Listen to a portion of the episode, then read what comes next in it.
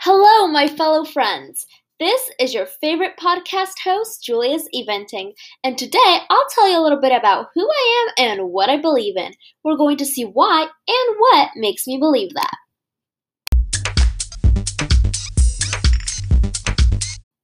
Let's start off talking a little bit about my family and my background. So basically, I was born in Poland and I lived there for around half of my life. Then the other half I spent learning and living in KSA. I moved there when I was five and a half years old. I really enjoy life here because there are so many opportunities. I have no siblings, but instead, I've always been surrounded by many, many animals in my house.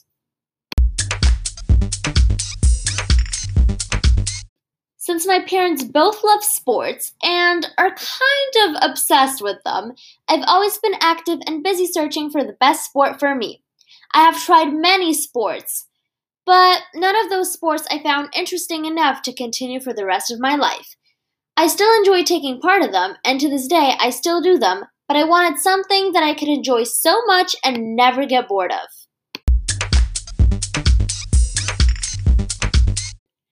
That's the moment I decided that I wanted to be an equestrian.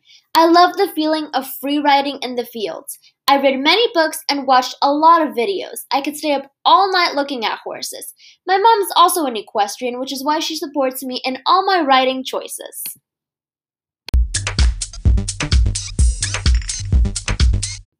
I was riding for three years before I got my first horse for my ninth birthday. His name was Guinness. He was a beautiful bay horse, tall and slim.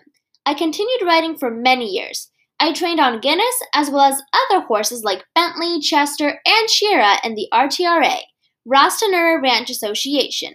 As time passed, I rode more and more, sometimes up to five times a week.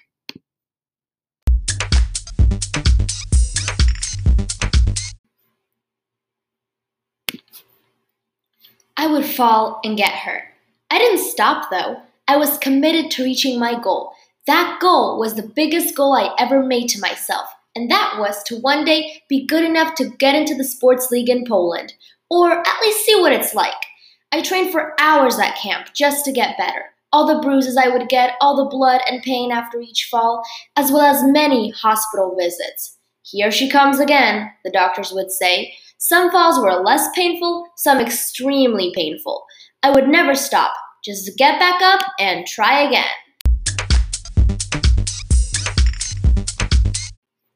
Us equestrians have this one pathological tic. No matter what happens, it's never the horse's fault. Every fault is our fault because we couldn't control the horse. It's our fault that we missed a jump because we had the wrong seat. I had trauma once, but got over it fairly quickly. A week without horses felt like a week wasted. I never stopped training and practicing.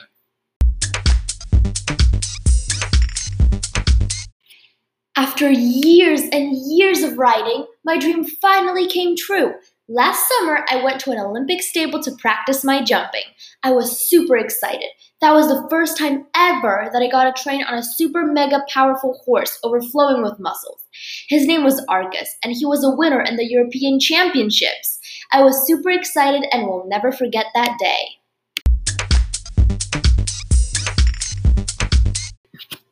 That is exactly how one moment changed my life. As soon as I raced over those meter cross bowls, I knew that that was the beginning of something special. I had a strong feeling that this was my sign. A sign for what? It was a sign to never stop practicing because life, it can bring unexpected things. And who knows, maybe in a blink or two, you'll turn out to be the next Charlotte Dujardin for freestyle dressage. All it takes is commitment, time, practice, and believing in yourself. This is how I came to know that if you believe it, you can achieve it. Remember, set goals and commit to them. I hope you enjoyed this couple minute podcast and stay tuned for next week's where I talk about why I believe that money doesn't always bring happiness. Have a great day.